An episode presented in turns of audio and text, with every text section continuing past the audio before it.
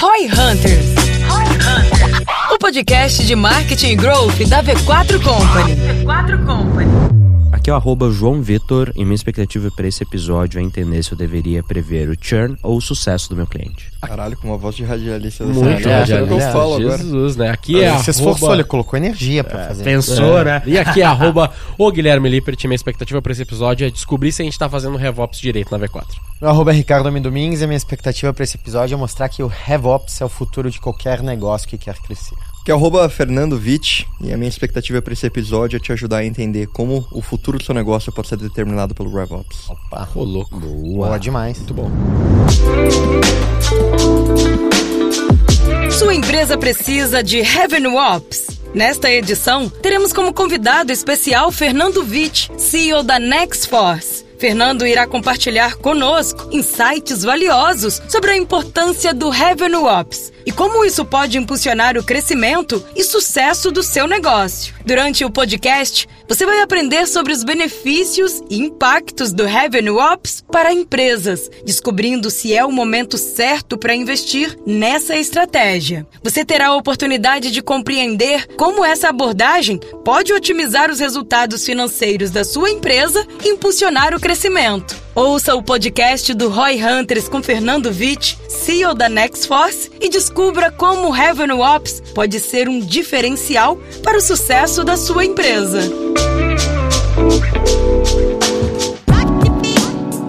Sejam muito bem-vindos a mais um Roy Hunters Podcast. Estamos aqui de novo, novamente, outra vez com o Ricardo Domingues, Obrigado. nosso belíssimo convidado da Ótimo. XP. Mais uma. Tá de volta? Você voltou, Volta. cara? Lembraram de me Finalmente. convidar. É, ah, supostamente, a culpa é nossa aqui que a gente não convida o João. Tem um histórico lá no, no canal do Slack. pra Ah, é?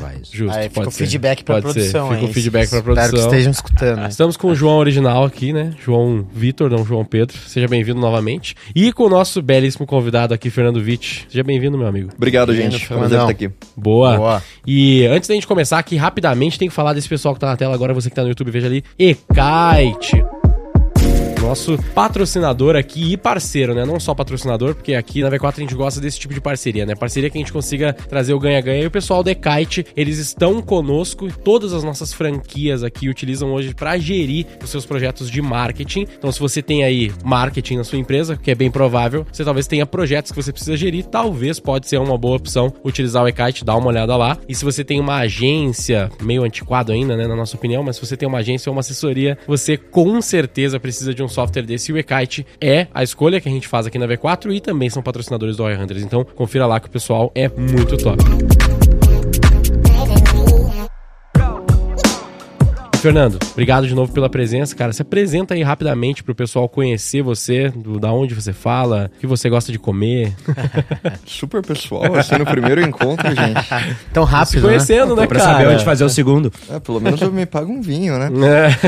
não, então, antes de você se apresentar, eu não vou te pagar um vinho, mas eu vou te dar uma coisa, peraí. Que isso, gente. Olha aí. Eu tô, Olha aí. Fiquei, fiquei até Você me pressionou, cara. Você me pressionou. Toma uma black Olha, box uma aqui, ó.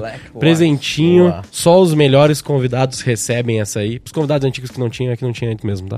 Caramba. Gente, ó, ganhei, não ganhei um vinho, mas eu ganhei Olha isso. Um energy energético personalizado da V4. Muito bom. Tem um negócio aí que você vai achar bonito, eu espero. Bota na mesa pra gente dar uma olhada. Olha ali. Pessoal da Inox Line, obrigado aí por montar esse presentinho aqui pro Fernando. E agora vamos voltar pro papo real. Fernando, por favor, se apresente. Meu nome é Fernando Vitti, minha carreira inteira foi em basicamente startups, já passei por algumas como CRO, CMO, que foram compradas por empresas como iFood, Stone, Mercado Livre, depois segui um tempinho como executivo do Mercado Livre, depois em Twitch, que é a terceira maior empresa de software do mundo. Aí comecei a me aventurar por Twitch, consultoria. Twitch TV mesmo? Em Twitch. Em Em Twitch. Twitch. Dona do meio Twitch TV, achei que fosse. Ah, cara, claro. ô louco.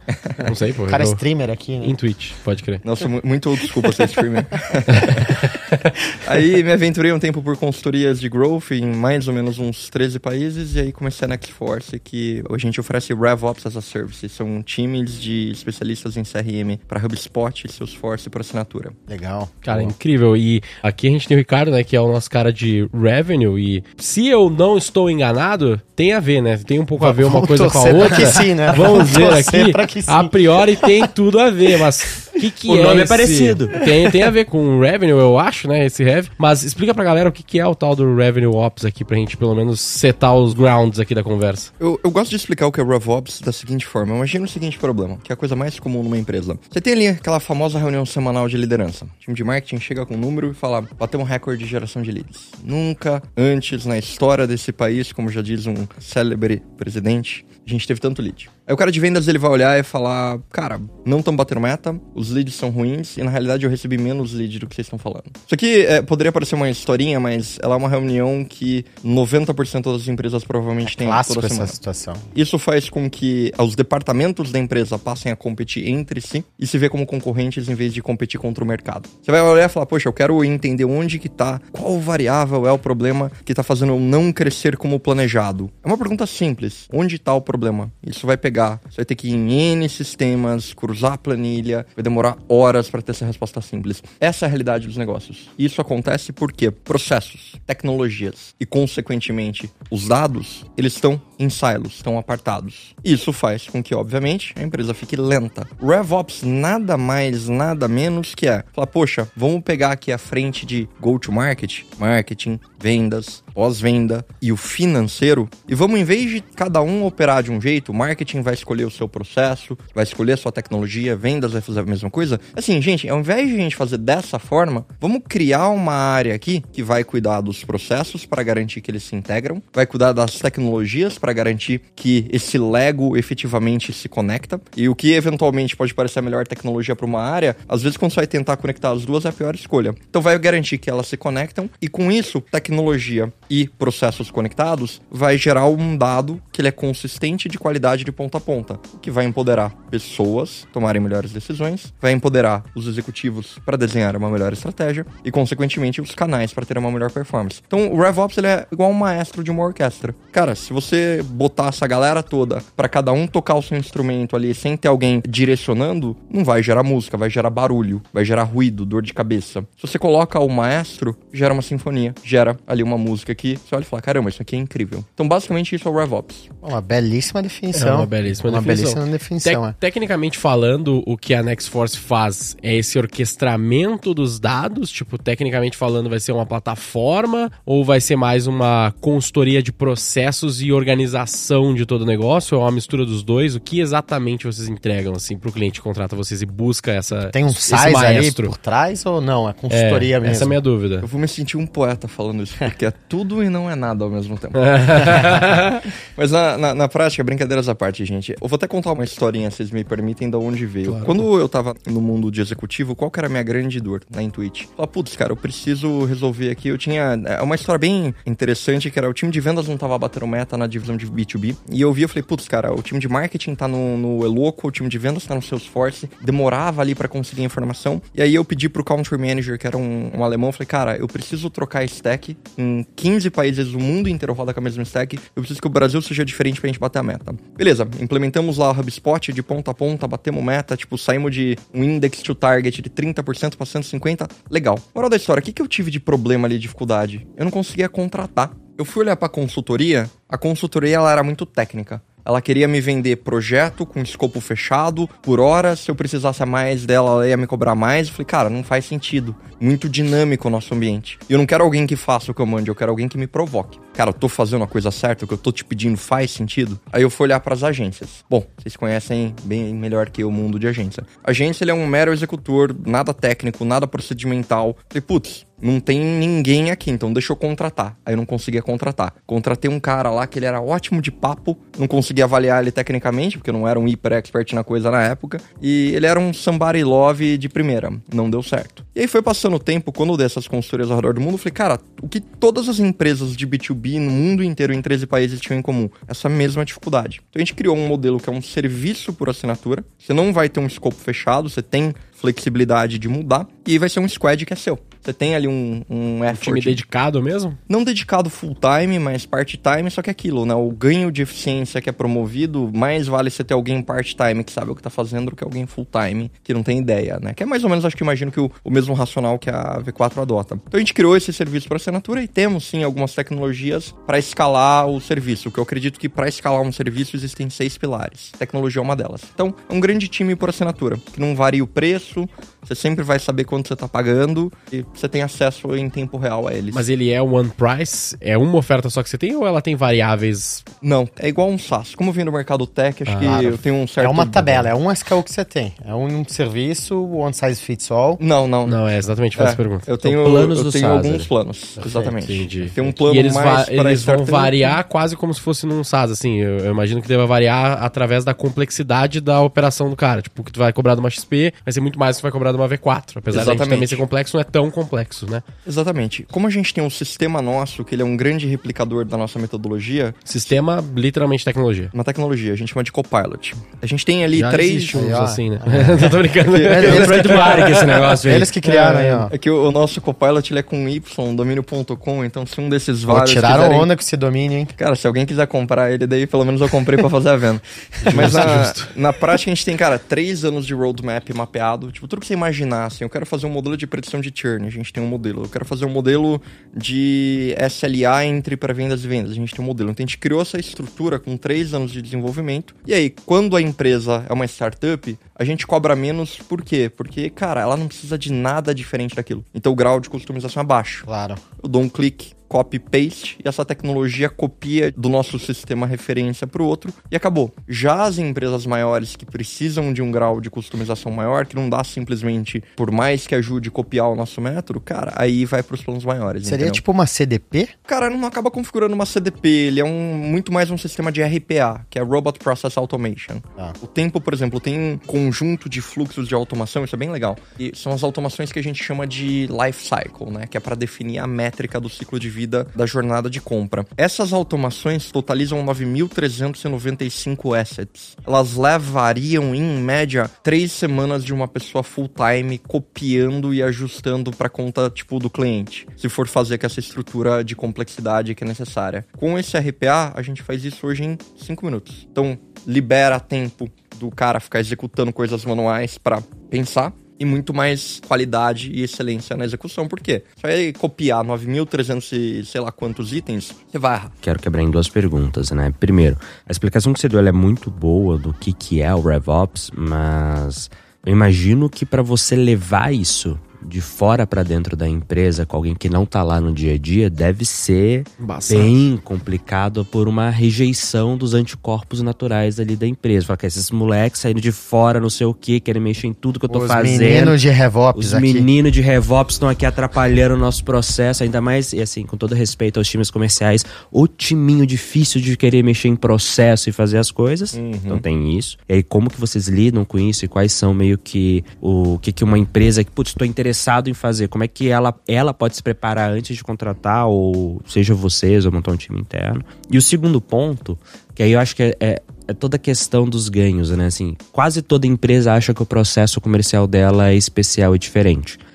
Raramente muito é. isso. Rara- cara, raramente. Não, a gente é Tem é diferente, uma tem a torcida, nossa né? particularidade. Não, Obrigado, Você João. não tem, cara. 15 Assim, mil empresas e eu, e eu chego no cliente na reunião e falo, qual que é o seu diferencial, né? O que, que se diferencia você do mercado ali? Com certeza é meu atendimento, meu time de vendas. É, todo Você mundo fala tá um. Sempre a monte de mesma problema, Não, e, tá e- e aí o pior, né? Você fala, não, aqui assim, aqui nós temos uma particularidade que faz com que o nosso marketing seja diferente. Cara, não, não faz. Você é diferente porque ou você tá querendo inventar ou porque você tá fazendo merda normalmente. Mas enfim. Mas todo mundo acha que é diferente, aí na hora que você chega com isso, que não, que eu vou copiar. Como é que a galera percebe, né? Essas duas questões. Primeiro que é Pareto. De fato, tem diferenças. 20%. Você vai falar de um processo de B2B ou B2C, o que, que vai mudar? Se o processo ele é one stage ou two stage, então one stage é um processo de hunting, o cara conduz o lead de ponta a ponta na jornada. Two stage ele vai ter um SDR, um BDR, que vai depender muito da particularidade da estratégia de go-to-market. Um site sales da vida ou vendas normal. Então, se ele é um, assim. se ele é um two stage, se ele for num two stage de ciclo curto, provavelmente ele vai ser inbound oriented. Se ele for uma venda de, de ciclo longo alto ticket, ele vai ter um BDR, um LDR. Account Executive vai mudar estrutura de acordo com o território, de acordo com o porte, normalmente. Ou com o produto. Cara, muda o figurino e muda os personagens, mas a história no final do dia mesmo. Então, 20% costuma mudar. E tem alguns 20% que são chatos. Mas 80% costuma ser igual. Muda a banda, mas você conhece a música. Exato. A Agora. Mantendo o mesmo exemplo aqui, tá ligado? Agora, o, o que é curioso, cara, é que normalmente a gente não tem a dificuldade de quando a gente é procurado ou quando a gente aborda falando da dor. Porque todo mundo tem problema de dados, a maioria dos nossos clientes tem um problema de dados muito forte, tem problema de governança, tem problema de as coisas estarem quebrando constantemente. precisar- Integração em tech, né? Exato. Porque começa a quebrar as coisas, né? Qual que é a reação natural? Joga headcount. Joga headcount. Joga headcount. Daí você vê que você tem um time de operações gigante e os problemas, não importa quanto headcount você esteja jogando, ele não é resolvido. Então os problemas, eles são meio comuns. O que é, torna a coisa mais fácil ou mais difícil é o seguinte. Às vezes, não é que nem a empresa ela não quer mudar, mas ela não coloca alguém que tem poder de mudar as coisas dentro de casa. Porque, exemplo, eu acho que eu ouvi vocês na V4 comentando isso em algum lugar. Cara, até onde vai o trabalho da V4? Gerar um lead qualificado. Agora, se o vendedor não atende o lead num SLA razoável, cara, não adianta gerar o melhor lead do mundo, não vai ver a venda. Inclusive, a gente desistiu de falar isso e agora a gente tem um produto que é pra fazer o time de vendas do cara dentro da V4. É, imaginei que, consequentemente, vocês iam chegar nesse ponto em algum momento. a gente sempre porque... foi relutante porque, de fato, é, é um problema e é muito headcount, mas dá ROI a depender do tipo de projeto. Mas, enfim, É, e é- cada- se e- não tivesse esse produto, você tá completamente correto, né? Porque eu tenho que gerar o lead no máximo ali, é onde Exatamente. chegar, né? E assim, você não controla o processo do cara, você não controlava, né? É, N variáveis que são necessárias. A gente é a mesma coisa. Tipo, se não tiver um, no mínimo um PO, tipo assim, falando, putz, cara, a gente substitui 100% da estrutura do cara? Não, obviamente não. Tem que ter alguém dentro de casa que tem um conhecimento legal. Só que o que esse cara não precisa ter é, conhece o bits and bytes do CRM como a gente? Não. Ele conhece sobre go-to-market como a gente? Muito provavelmente não. Só que ele conhece o negócio dele e os problemas dele como ninguém. E aí é que dá um merge. Só que tem que ser alguém que seja o dono do negócio ali dentro e com alguém que tenha poder de movimentação. Porque se o head de vendas quer fazer de um jeito, marketing quer fazer de outro, operações de outro, CS de outro, cachorro sem dono ou morre de fome ou morre de obesidade. Sim. Aí a coisa obviamente não vai pra frente. A gente já passou muitas vezes por isso, assim, de, de toda aquela discussão inicial de, cara, não, o lead tá ruim, o lead tá bom, tá vendendo, não tá vendendo, taxa de conversão, tudo isso que você falou. E eu vejo que ele é um problema bastante universal. Mesmo o cliente que tá ali, pô, o cara gera, sei lá, 50, 100 leads por mês, ele já começa a sentir esse problema e muitas vezes ele não sabe nem como controlar. E aí a minha pergunta pra ti é, a Next Force, vocês atuam em que momento? Qual que é o momento ideal de plugar um parceiro assim? Ou, pô, eu tenho, se eu tô começando aqui, é melhor eu fazer sozinho, me virando, ouvir esse podcast e tentar fazer sozinho? Ou você tem um momento ideal de plugar um parceiro como vocês? É um alto nível de complexidade? Que momento é o ideal? Cara, uma empresa muito pequena, eu acho que ter um processo ajuda, mas quando você é pequeno, desculpa o meu francês, mas foda-se o processo, o que vale é sobreviver. E não adianta pensar em estrutura e arquitetura se você tá num momento que é você precisa sobreviver até amanhã pra existir uma possibilidade de um futuro. Perfeito. Eu gosto de pensar como pirâmide de Maslow, né? Você tá com fome, você não pode pensar na viagem de Noronha lá na frente, né? Exatamente. Se você tiver isso, assim, um plug and play, ajuda, mas sendo muito franco, não faz diferença. Então, o ideal é quando você já tá num momento onde você vai falar, putz, eu já tenho um produto com product market fit validado, estou entrando num go-to-market fit phase, onde eu preciso escalar meu time, escalar minha geração de demanda, e a minha preocupação é, porque, tipo, eu vejo o RevOps querem construir um prédio. Eu vejo, na realidade, construir uma organização igual um prédio. Se você constrói uma fundação pensada para quatro andares, e é o que mais acontece, tipo, as- as empresas pensam e falam, putz, vou construir aqui uma fundação para quatro andares. Quando você vê o prédio tá com 20 andares. O que, que vai acontecer? Ou você vai implodir o prédio para agora você construir a estrutura que você precisa, ou ele vai implodir por conta própria. Só tem essas duas opções. Ou vai, Vai ficar implodir, tortão.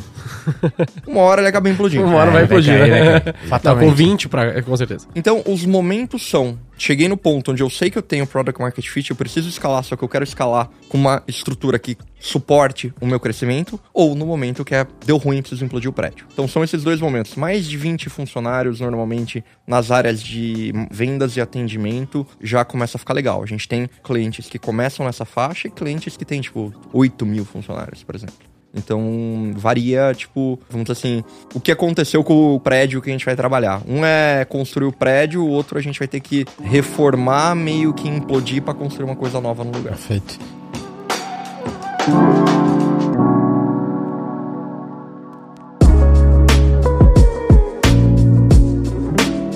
Você comentou no início que vocês trabalham com squads, né? Então posso imaginar que você tenha várias disciplinas ou capabilities, né? Perfis dentro dessa squad. Uhum. Como que você quebra esses diferentes perfis? Existem como profissionais de disciplina própria que atendem com uma disciplina bem específica, digo, que atendem os clientes? Cara, aí eu acho que isso foi um pouco do reflexo de como que eu penso que acabou se formatando um pouco da nossa estrutura. Pode parecer até um pouco polêmico o que eu falar, mas eu não acredito em hiper especialistas em nada na minha vida. Eu prefiro muito mais do que ter um cara de sales ops, marketing ops e sex ops, ter um cara de revenue ops que ele é 80% em tudo, para mim tem muito mais valor alguém que é 80% nas três do que alguém que é 99% em uma delas. Por quê? Cara, pra você virar 99% em uma, vai levar anos e anos e anos e anos e anos. E por mais que tenha a sua valia em momentos específicos, para mim isso desenvolve muito mais uma miopia, porque você enxerga aquilo, ponto. Já quando você tem algo mais 360, você tem uma pluralidade e, consequentemente, você tem um repertório maior que torna mais valioso o tipo de aplicação que você pode fazer.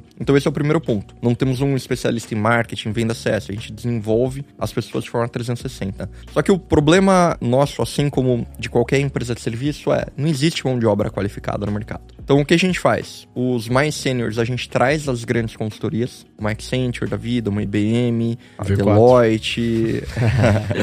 Os mais júniores, eles vão ser todas universidades de engenharia. 100% engenheiros, 90% da Politécnica da USP ou da USP São Carlos. E aí o que a gente faz? A gente treina eles na ferramenta, só que a gente treina eles em go-to-market, a gente treina eles na nossa metodologia de growth, porque é uma metodologia que é. Vocês vão ver que é uma coisa super simples, que, cara, growth é uma fórmula matemática, onde você tem input, variável de eficiência do processo, o, processamento, isso vai gerar um output. Se você vai brincando de multiplicar métrica de volume por métrica de eficiência, isso vai te dando o seu funil inteiro de ponta a ponta. O que vai mudar são os ciclos temporais e os cohortes aqui das modelagens de período e data. Mas se você for abstrair isso que deixa mais complexo, a questão de ciclos de processamento e você só focar em, poxa, input, output, variável de eficiência, isso é uma fórmula. Então a gente construiu esse treinamento para o pessoal para garantir que eles entendam o seguinte, cara, essa é a nossa stack, HubSpot, Salesforce, por exemplo. Essa é a nossa metodologia aplicada a essa stack. Isso aqui é go-to-market. Tudo que eu falei de fase de crescimento, o que é um processo de one stage, two stage, tipos de processo de CS, customer support, blá blá blá, eles vão aprender e vão aprender a nossa metodologia de análise de dados. E assim a gente fecha esse ciclo de preparação do pessoal. Então, alguém começa com a gente, tem essa universidade.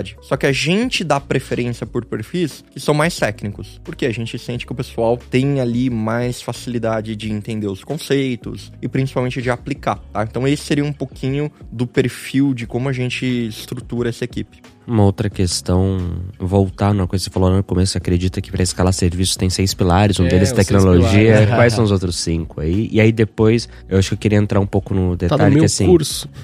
É... Arrasta pra cima. Arrasta pra cima, é... sabe o Contrata, né? Mas, é... E um outro ponto que eu fiquei curioso sobre o time, eu gosto muito desse perfil, inclusive é uma coisa que eu tenho cada vez mais defendido, que é a galera fica muito falando, né, que você contrata pelas hard skills e demite pro soft skills. Aí eu parei pra pensar recentemente, assim, os últimos dois meses. Falei, cara, na boa, tirando os nego muito cuzão e na, eu errei na hora de contratar, eu só demiti nego porque ele não tava entregando. E geralmente era uma galera gente boa pra caralho, sabe? A soft skills me falaria para ficar. Eu demito uns 90% por hard skill mesmo, o nego não tá indo. Eu nunca parei pra pensar nisso.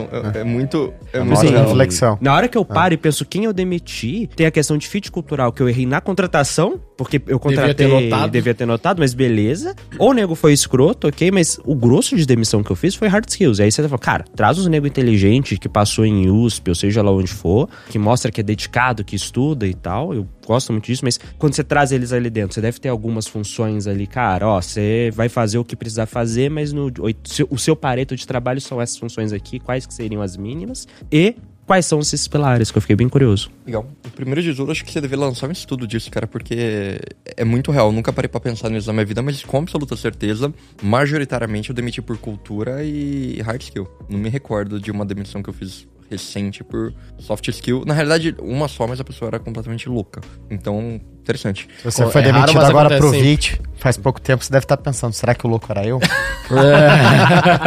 Voltamos às perguntas de filosofia. É. Mas, cara, o que que eu busco de skill, tá? E aí eu já entro na pergunta sobre o, os, pilares. os, pilares. Primeiro de tudo, tem um cara que eu sou fã, assim. Tipo, acho que é a única pessoa, tipo, profissional que eu olho e falo, putz, cara, eu sou fã dele, eu me inspiro nele, eu quero, quando eu crescer, eu quero ser que nem ele. É o Mark Roberge, da HubSpot. Hum. Tipo, eu tenho um toque meu com ele, eu entrevistei ele acho que em, faz uns dois anos atrás. E, tipo, cara, é, ele é incrível, assim, a forma que ele pensa, os seus Acceleration Formula é incrível, os playbooks que ele tem na Stage to Capital são incríveis. para mim, ele é um cara que eu olho e falo, putz, cara, eu queria muito ter a cabeça dele. E uma coisa que ele falava, que fez muito um frame de como que eu busco contratação, sucesso anterior. Cara, quando você olha uma pessoa júnior, o sucesso anterior, bem ou mal, por mais que, por exemplo, eu sou uma pessoa que, se eu pudesse, eu não teria feito faculdade. Mas tem outliers, mas o primeiro sucesso anterior de alguém mais júnior, cara, é a faculdade. Tá numa faculdade boa, ter feito algum projeto, tipo, sei lá, ele entrou na Poli Júnior, deu aula no, no não sei o que, é o primeiro indicador de sucesso anterior. Tem os outliers? Tem. Mas se a gente for se prender estatística, majoritariamente uma probabilidade maior de acertar é buscando nas melhores universidades, buscando pessoas que têm um track record, porque estatisticamente, provavelmente a probabilidade de eu acertar é maior. Tem exceções? Tem, quero deixar isso super claro, tá? Eu mesmo não fiz uma faculdade Tier 1. Bom, não mudou muita coisa na minha vida, mas é um indicador. É exceção. É, beleza, sucesso anterior, excelência na execução. Então tem que ser alguém que ela é hiper mão na obra, ela gosta de executar e ela é bem atenta a detalhes na hora que ela tá executando. Ela é uma pessoa curiosa, porque pessoas curiosas, elas, obviamente, um, elas tendem a ter maior resiliência, porque você precisa ter resiliência para seguir em frente com curiosidade para resolver o problema. E, evidentemente, ela pesquisa, ela tende a ter um perfil mais de curiosidade, ela buscar informação. Então, eu gosto muito de ver pessoas que têm o sucesso anterior, têm excelência na execução, têm a curiosidade, vamos chamar barra resiliência, e ela tem um mindset de que eu chamo de infinity learner, que poderia até se conectar com curiosidade, Exato. mas é que transcende para mim ser curioso, porque curioso é alguém que olha e fala, putz, cara, eu não entendo como isso funciona, eu quero entender. Para mim, o infinity learner é alguém que tem a disciplina de estar tá sempre aprendendo. Então, eu busco normalmente esses quatro fatores nas pessoas, porque não importa a faculdade que ela fez, não importa nada, se ela tiver esses quatro, e isso é mais fácil de você achar num sênior do que num júnior, porque o júnior, cara, ele não tem nada ali ainda. Ele é igual um molde que você vai colocar, sei lá, ele é uma matéria-prima pra você colocar num molde de uma forma. Tipo, não tem como você avaliar tanto esses quatro. Agora, num sênior tem. Ou o cara foi mandado embora dos três últimos empregos dele, ou ele ficava seis meses em cada lugar, ele não batia a meta. Ele fala que ele não gosta de fazer determinadas funções porque ele acredita que ele é muito sênior. Cara, a minha empresa hoje, tipo, não é grande, mas já tá com 50 pessoas. Velho, eu ainda,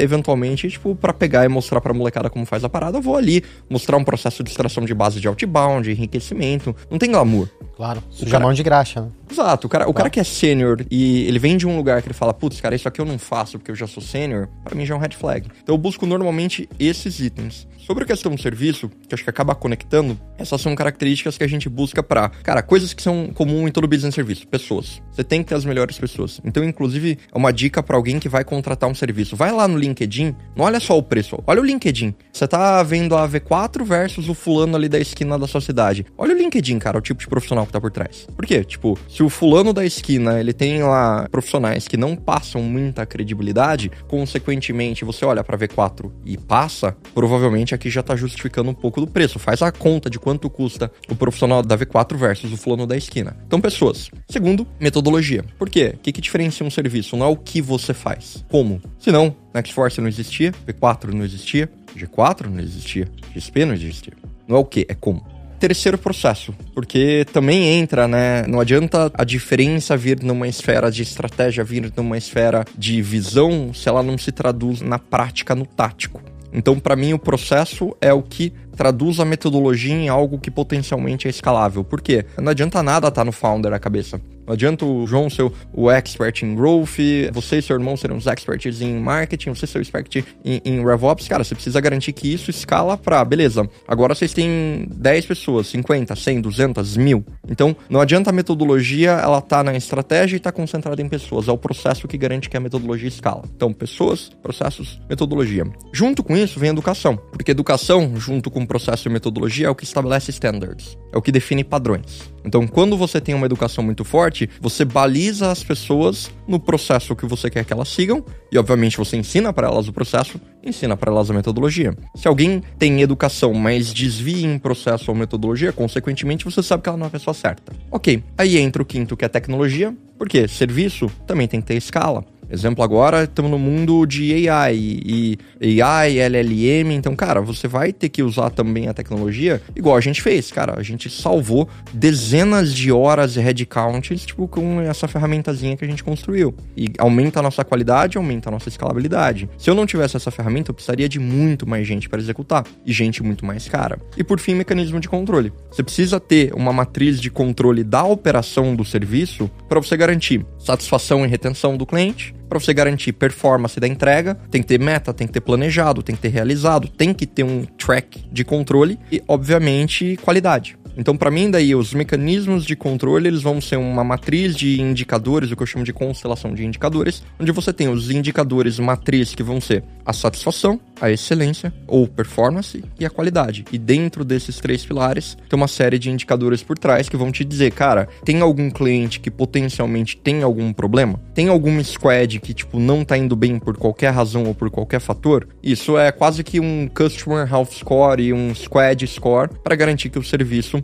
você prevê um problema antes de lidar. Que fato é, num business de serviço, enquanto depender de pessoa para executar, você vai uma hora errar e contratar a pessoa errada, uma hora você vai ter ali alguém que não vai dar certo, você vai ter problema. A única certeza de um business de serviço é você terá que lidar com problemas e obviamente você tem que ter mecanismos para o máximo possível, dentro do que você consegue controlar, prever e mitigar a possibilidade deles se materializarem. Então é mais ou menos assim que eu penso para É, esses é o pilares. famoso vai dar pau. Você só não sabe quando, mas que vai, vai. Exato. O próprio HubSpot, eu, eu li um artigo muito interessante deles, que é o Customer Happiness Index que eles têm lá, né? Que é similar a isso aqui, que tu vai ter vários indicadores. Do que eu entendi, né, daquele artigo, tu com certeza é mais especialista aí no, no case do HubSpot, mas o que eu tô tentando desenvolver na V4 é ter uma clareza de quais são os indicadores de qualidade, de felicidade de todos os meus clientes. Então, pô, esse cara tem ROI, esse cara tá tendo investimento consistente, esse cara tá a tempo com a gente, enfim, N outros indicadores, todos eles com seus pesos. Uma somatória de todos eles vai dar uma nota final para esse cliente. Com isso, eu tenho mais ou menos um índice de felicidade daquele cliente para saber e tentar antever ali problemas que podem estar surgindo, né? Então, eu acredito que esses três pilares que tu citou é, tem a ver com isso também, né? Exato, é pra onde a gente tá indo. Porque depois, cara, tem um negócio que eu gosto em Forecast, que é a métrica que eu vejo pouquíssima gente falando disso no Brasil, que é Forecast Accuracy. Tipo, cara, tanto um Forecast de aquisição quanto um Forecast de retenção, tipo, desculpa de novo o meu palavreado, mas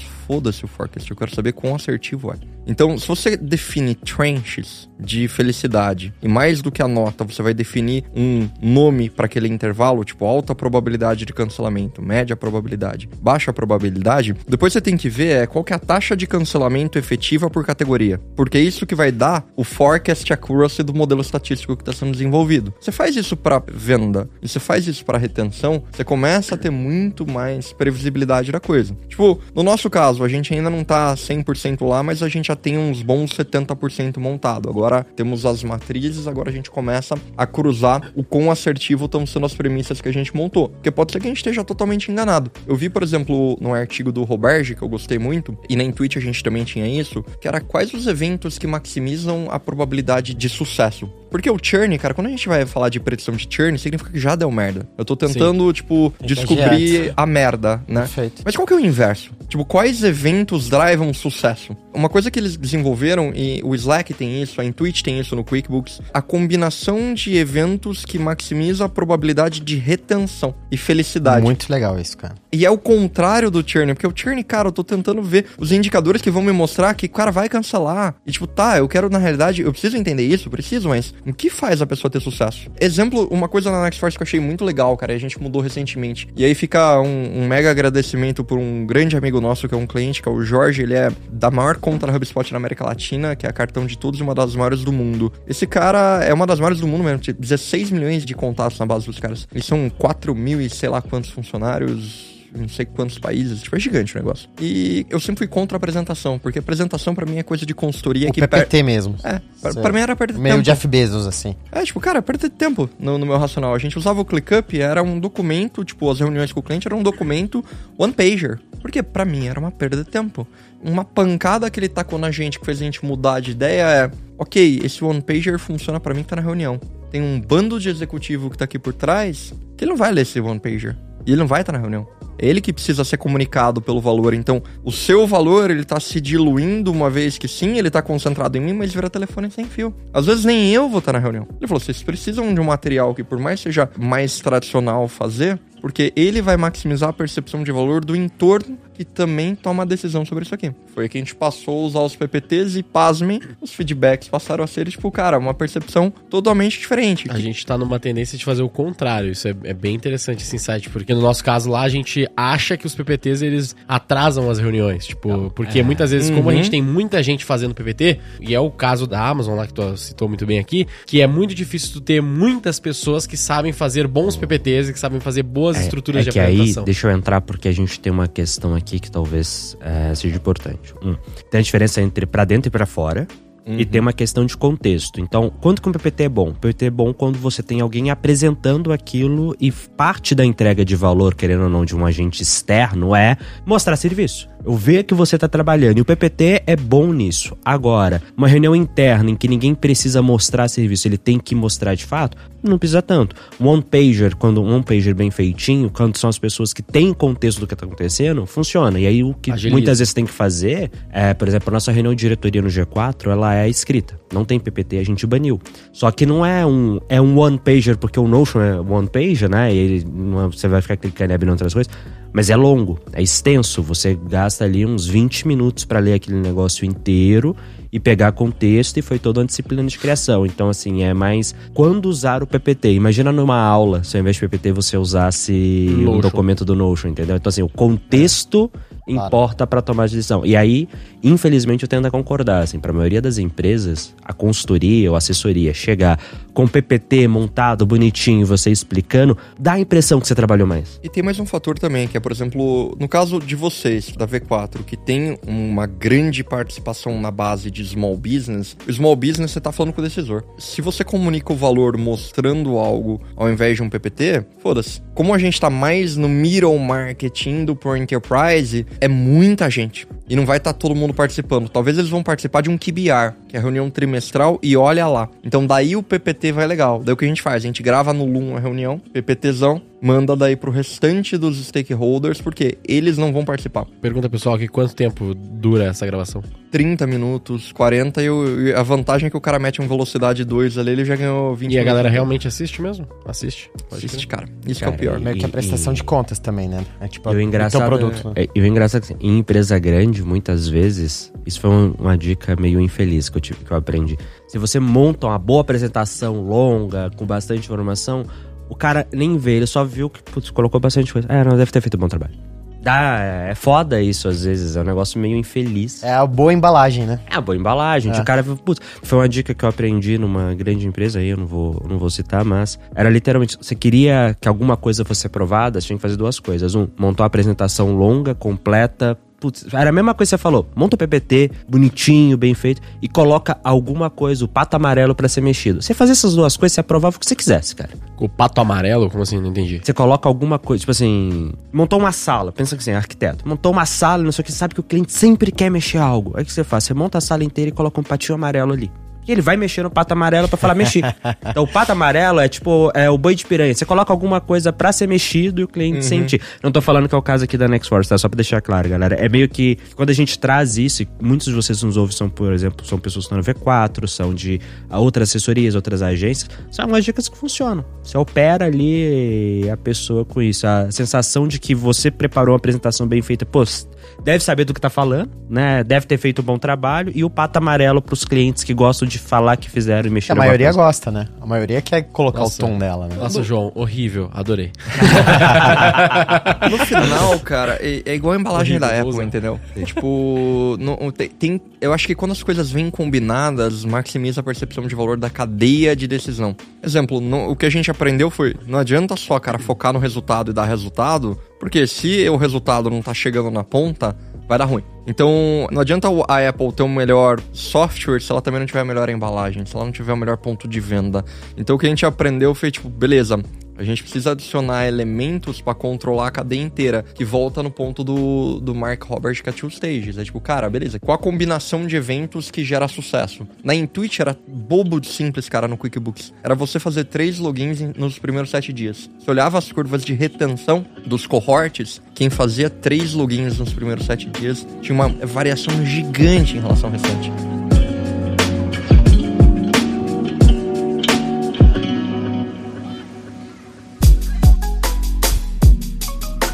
Agora, Vic, você trouxe esse ponto que, que eu acho bem interessante para quem está escutando, que é essa noção de eventos. Eu também adoro pensar em eventos, né? E você consegue, no limite, quebrar quase que a, o ciclo de vida do teu cliente em eventos que ele performou dentro do, do teu ecossistema. Uhum. O evento pode ser desde uma chamada que ele recebeu, um telefonema, até pô, uma entrada no site, até um login no app, até, poxa, uma apresentação que ele viu, abriu ou não abriu, né? Então, o fato dele não performar um evento também pode ser um evento, né? Ele não abriu o e-mail, por exemplo. Exato. E a gente gosta muito de pensar nessa abordagem event-driven lá, lá dentro da XP também. Impressionante, e eu posso imaginar que para PME isso também pode ser de altíssimo valor, você conseguir antecipar, entender a jornada do teu cliente em uma noção de eventos. Acho que isso dá uma clareza de oportunidades e caminhos potenciais, portanto, jornada que o cliente pode ir, que permite você fazer muito ajuste no teu negócio que vai mudar de patamar. Desde não só do lado quantitativo, que é o seu exemplo aqui de pô, qual é a combinação de eventos que maximiza a retenção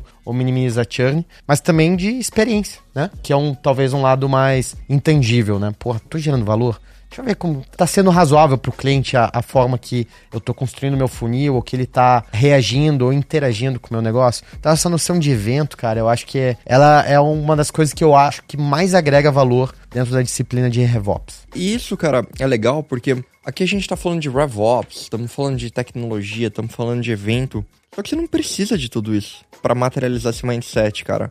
Pensa o seguinte, tipo, se é uma empresa menor, cara, é, o RevOps é muito mais sobre simplificação Perfeito. do que qualquer outra coisa. Exemplo, cara, como que eu aplicaria alguns dos conceitos que a gente discutiu aqui numa padaria? Simples. Em vez de você ficar só na sua perspectiva, isso era uma coisa que na Intuit eles chamavam do CDI de 4D, que é o Customer Driven Innovation e o Design for Delight traduzindo o sigla gourmet aqui para prática, era, cara, você ter uma empatia tão profunda com o cliente que você tem um exercício de constantemente estar se colocando no lugar dele.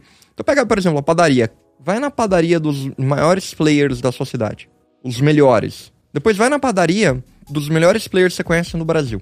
Quem é referência nisso? Anota. Como é a sua experiência no momento que você entra? Na catraca, você pega um cartão? Não pega o cartão? Quem te atende? Como te atende, como foi a experiência com a comida, como foi a experiência de saída, como você se sentiu. Anota, desenvolve consciência sobre a experiência que você está tendo. Aí pega um dia, vai na sua padaria e observa como que está sendo e dá uma nota para isso, sua experiência. Agora observa as pessoas na sua padaria, dá uma nota ali para elas. Como foi a entrada, como foi o atendimento, experiência da cozinha. Fala com elas. Acabou, você tá fazendo Revenue Operations Business físico, sem tecnologia, sem nada, meramente com a, a observação. Se você quiser trazer um, um pouco de engenharia e estatística, que eu sei que o Joãozinho aqui gosta, põe uma planilha isso daqui, daí vai fazendo pirotecnia, desvio padrão, o que você quiser. Mas faz isso.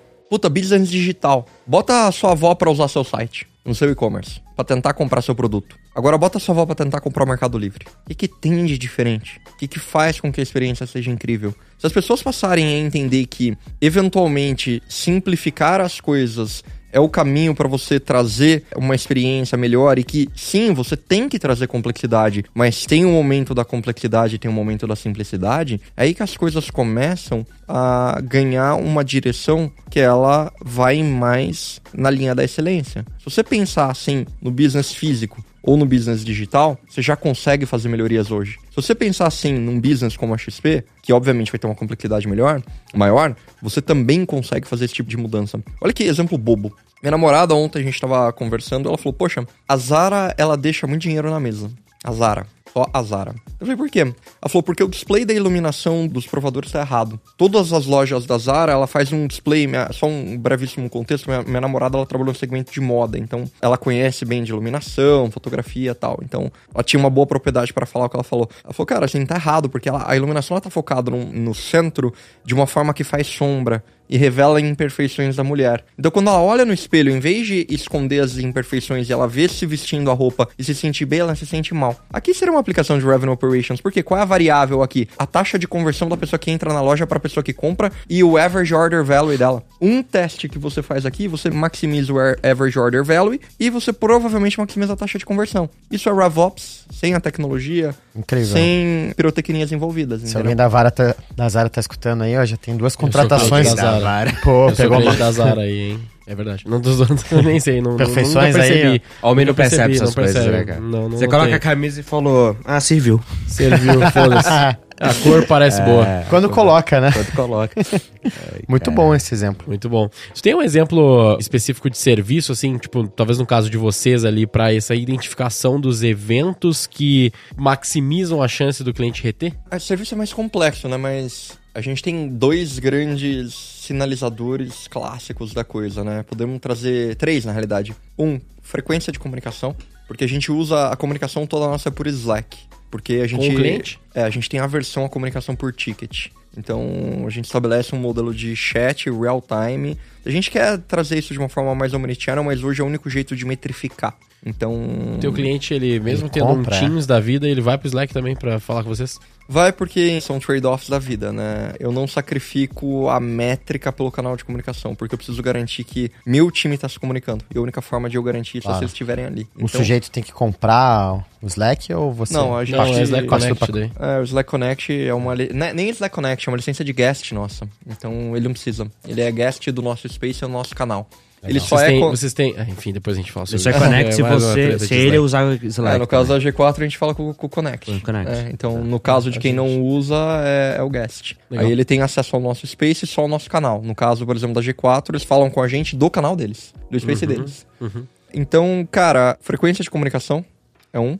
Dois, o uso da ferramenta. Então, se o cara ele não está usando a ferramenta, é um indicador. Ou se o cara está usando muita coisa, fazendo cagada sem falar com a gente, é outro. E o terceiro é frequência de participação nas reuniões. Então, esses três indicadores pra gente, eles são chave tipo de predição. O cara não tá respondendo o Slack, não participou da reunião, ou tá fazendo muita coisa que ele sabe que ele não sabe mexer, ou fazendo pouca coisa no sistema, três sinais de que não vai bem a coisa. Você vai para um quase que uma análise de nível de engajamento, de nível de engajamento, né? E talvez seja de novo o meu bias violento de minha carreira inteira ter trabalhado com tech. E pra mim, se ele não usa o software, ele vai cancelar o software. Então, Claro, engajamento é sempre um bom indicador de tendência. É, eu tô pensando que no nosso caso ali seria muito mais relacionado a quick wins do que. Tem um engajamento, absolutamente, com certeza vai ter.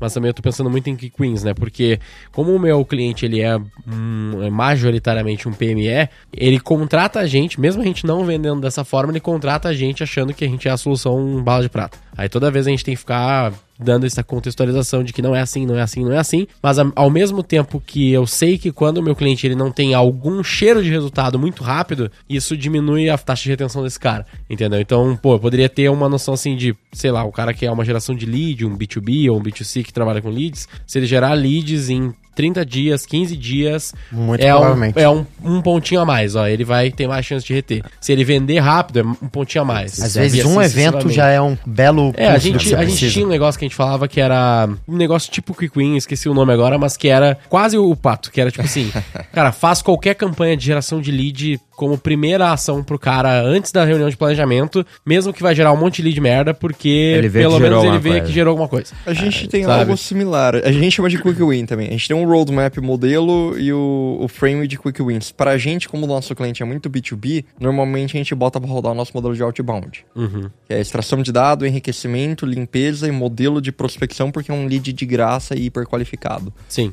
Então, tipo, tem uma questão que é... Tem o time to value, né? Que é uma outra métrica. sim. O time to value, esse tipo de coisa, o quick win, ele reduz o time to value. Quanto tempo demora para o cliente perceber valor, perceber a, a primeira experiência dele com valor. Pode crer. Aí a questão do engajamento pra gente já é muito mais, eu colocaria no espectro de predição ali do Sim. churn do que de satisfação. Mas satisfação, cara, por exemplo, uma coisa que é muito importante e a gente não tem como não fazer primeiro, mas a percepção de valor é quase nula, é governança. Por quê? Tipo, workflow num, num sistema como uma HubSpot ou o Flow na Salesforce, ele é que nem você ter o acesso ao terminal de deploy do software. Se não tem governança, cara, é muito frequente alguém achar que sabe o que tá fazendo e ligar uma coisa que, tipo, implode a arquitetura de dados. Ou desligar. Ou desligar também. E a uma das primeiras coisas que a gente costuma fazer antes de ir no desenvolvimento da arquitetura, que a gente faz a modelagem de dados, papapá, papapá, é governança. Por quê? Você tem que tirar acesso de algumas pessoas que não tinham que ter acesso. Que valor que isso gera? Nenhum. Então, normalmente, a gente É muito deixar de perder, né? Deixar de perder é foda, porque deixa de talvez, quem sabe, dar merda, não tem valor percebido, né? Exatamente. Só que invariavelmente a gente acaba não tendo como fugir muito disso. Então a gente Ah, sim, traz normal. um mix, tipo blueprint, onde a gente tá desenhando a arquitetura. Cara, que valor que isso gera? Tipo, nenhum. Gera valor depois de implementado, né? Exatamente. Ah, acho que a galera quando vê o negócio montado já enxerga um pouquinho de valor ali. tipo- Mas durante o processo de desenho, aí é zero. Mostrar o, mostrar o planejamento, mostrar o blueprint, ok, isso tem um pontinho de valor, mesmo Mas a que construção pequeno, não é disso, não. nulo, mas a construção não. Exato. Eu lembrei o nome, era, era Fast Traffic. A gente falava, ó, tem que gerar lembrei disso. Fast Traffic. O mais rápido possível gera tráfego pra esse cara.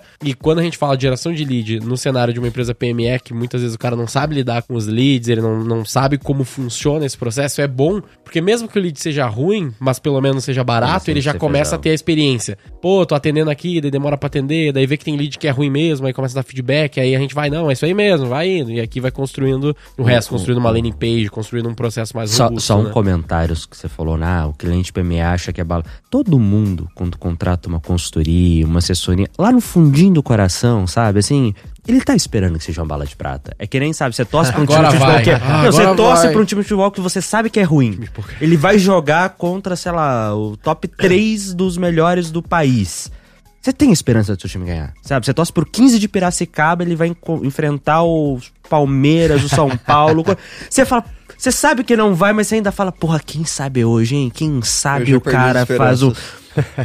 Mas fala lá, se você sentar pra ver um jogo, vai, vai, que- você não tá ali, que- você sabe que vai perder. Você tá querendo que, você tá aquela lá coisa, querendo, porra, Ah, que nem Mega. Sena, que nem Mega Sena, né? A gente a tem um estatística fator tá aqui. contra, mas você É. quer, você quer. Aí Então, termina, o jogo, humano. termina o jogo, todo dia um 7x1 diferente. No caso do. Em respeito à minha cidade, mas no caso do 15, atualmente, todo dia deve estar um 7x1, né? Pode crer. Boa. Excelente conteúdo, na minha opinião.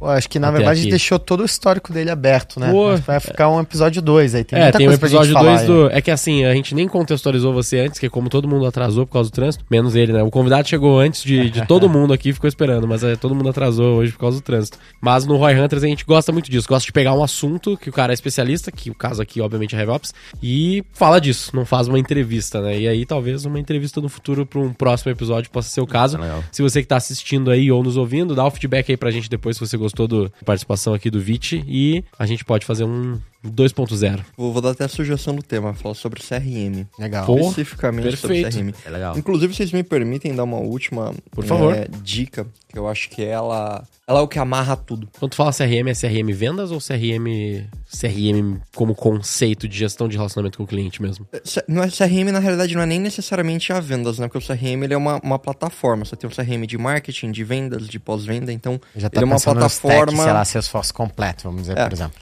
Cara, Perfeito. é, a hora que você for pensar em tudo isso que a gente falou, a aplicação do RevOps, processo, tecnologia, dado, se eu fosse resumir num passo a passo pra você, você precisa ter a tecnologia certa pro seu momento de negócio. Adianta você contratar uma HubSpot, uma Salesforce se é pequeno? Não adianta. Adianta você ficar num Pipe Drive, numa RD Station se é grande? Não adianta. Então, número um, centralize o máximo possível as tecnologias. Exemplo, não adianta nada você pegar a Salesforce para vendas, HubSpot para marketing, Zendesk para suporte, GameSight para CS, é, Tableau para parte de BI. Cara, é uma complexidade tão grande para você amarrar as coisas que por mais que verticalmente elas sejam melhores em cada uma das áreas, horizontalmente para o seu negócio não é a melhor escolha. Então priorize número um, centralizar a tecnologia. RD ou CRM de vendas dela é tão bom quanto o Pipe Drive? Não é, não é, tá claro que não é. Mas talvez seja melhor ter o RD marketing com vendas conectado do que você ter as coisas separadas. HubSpot Sales é melhor que a Salesforce? Hoje já está bem pareado, mas tem uma série de coisas que a Salesforce é melhor. Mas mais vale você ter marketing e sales junto do que ter separado. Então, simplifique as tecnologias, reduza o número de tecnologias para que o dado ele fique mais limpo.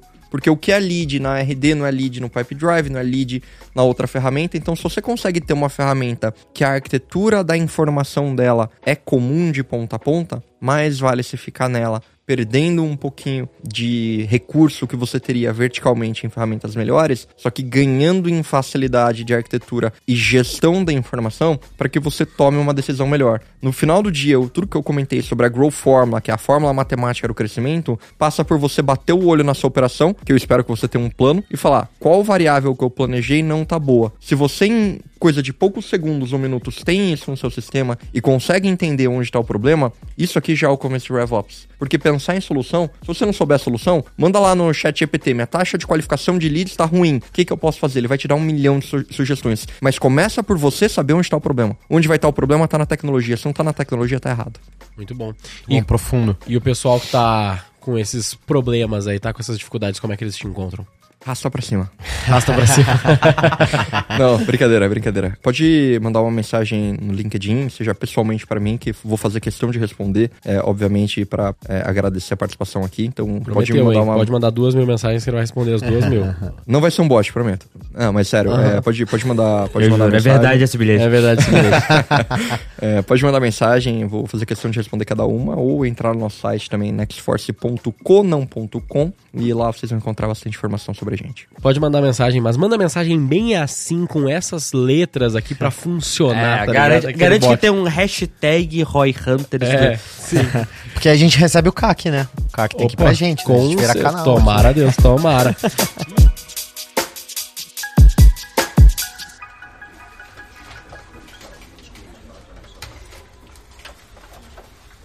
O nome desse episódio, você é bom de copy? Cara, eu vou descobrir agora. Não, eu tenho uma ideia, mas dá uma ideia aí. Convidado. RevOps, a metodologia do crescimento exponencial. Achei longo. Sua empresa precisa de RevOps? Uma pergunta. Pode ser também. Ou RevOps, dois pontos. Sua empresa precisa? Poderia ser só pra ter RevOps Talvez. RevOps conectando vendas e marketing, ou RevOps conectando vendas, marketing, tech. Eu Ou gostei da pergunta, cara. Sua empresa precisa de RevOps? Cara, eu não sei se porra é eu não sei se precisa. Mas tá Se eu sei mais ou menos o que é, Ah. eu não sei se precisa. E se eu não sei o que é, pô, vou dar uma olhada, vai que precisa. Entendeu? Cara. Cara, ou, ou uma linha também de é, vida ou morte, porque acho que o momento de mercado atual, cara, é, muitas empresas estão num, num momento de vida ou morte. Cruzilhada, né? É tipo algo tipo RevOps, é, como isso pode determinar o futuro do seu negócio. Eu falei o seguinte, então, ó, sua uma pergunta, sua empresa precisa de RevOps, porque foi unânime, Uhum. ninguém conseguiu argumentar contra. E isso que o Vit falou aí na imagem, tá? Na imagem coloca Boa. aí o, o que o, o Vit falou. Ah, legal. Top. Siga o Roy Hunters no youtube.com barra Roy Hunters e no Instagram pelo arroba Roy Hunter Oficial e faça parte do nosso grupo do Telegram com conteúdos exclusivos.